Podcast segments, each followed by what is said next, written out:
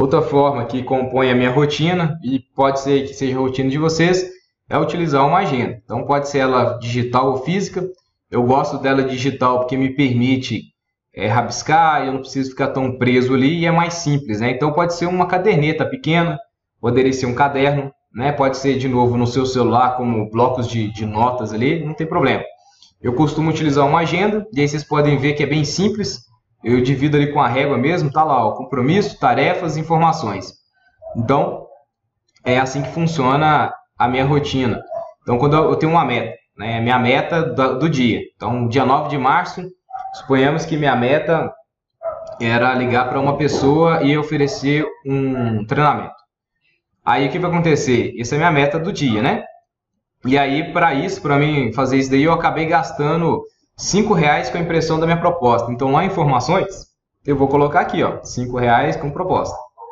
Então, gastei cinco reais aqui. Depois eu jogo isso aqui na minha planilha financeira. Aí nas tarefas, talvez, do dia, foram aparecendo várias coisas. É, tipo, ah, tem que buscar o cachorro, ligar para meu sobrinho, fazer isso, pá, pá, pá, pá, pá. Então vou colocar tudo aqui em tarefas.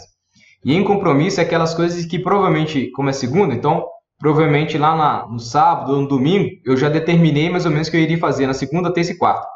Então se tem algum, compromisso fixo, eu já escrevo ele aqui, já deixo bloqueado. Se não tem, é o que vai realmente acontecendo ao longo do dia, mas eu já sei o que vou fazer. Então se 7, 8 horas eu tenho uma reunião, é, em 9 horas em tese eu dedico para minha empresa, mas eu estou em reunião, ok.